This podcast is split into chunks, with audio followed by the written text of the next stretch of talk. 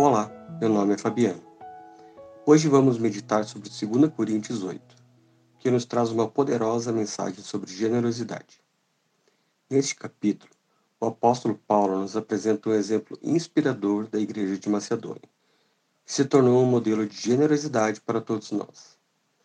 Vamos refletir sobre como podemos aplicar esses princípios em nossas vidas hoje. Nos versículos 1 a 3, Paulo começa destacando a generosidade demonstrada pela igreja de Macedônia, apesar de enfrentarem grandes dificuldades e tribulações. Eles não permitiram que suas circunstâncias limitassem sua disposição de ajudar os outros. Notamos aqui que a verdadeira generosidade não depende de abundância material, mas de um coração cheio de compaixão e amor pelo próximo. Na sequência, nos versículos 4 a 7, Paulo enfatiza que a igreja de Macedônia não apenas deu além suas possibilidades, mas o fez com grande alegria. Eles consideravam a oportunidade de contribuir como um privilégio, não como um fardo.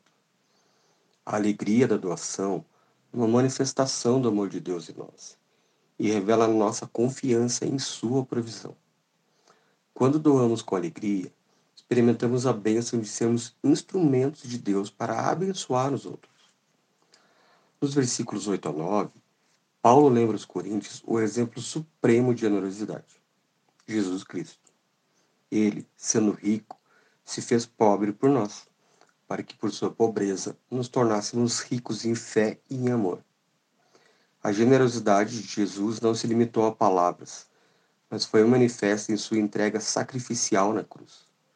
Somos convidados a imitar esse exemplo renunciando ao egoísmo e colocando os outros em primeiro lugar. Ao meditarmos em 2 Coríntios 8, somos desafiados a examinar nossos corações e a refletir sobre a generosidade em nossas vidas.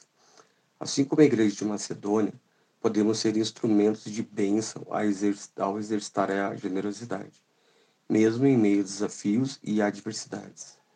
A generosidade não é apenas sobre recursos financeiros, mas também sobre compartilhar nosso tempo, talentos e amor com os outros.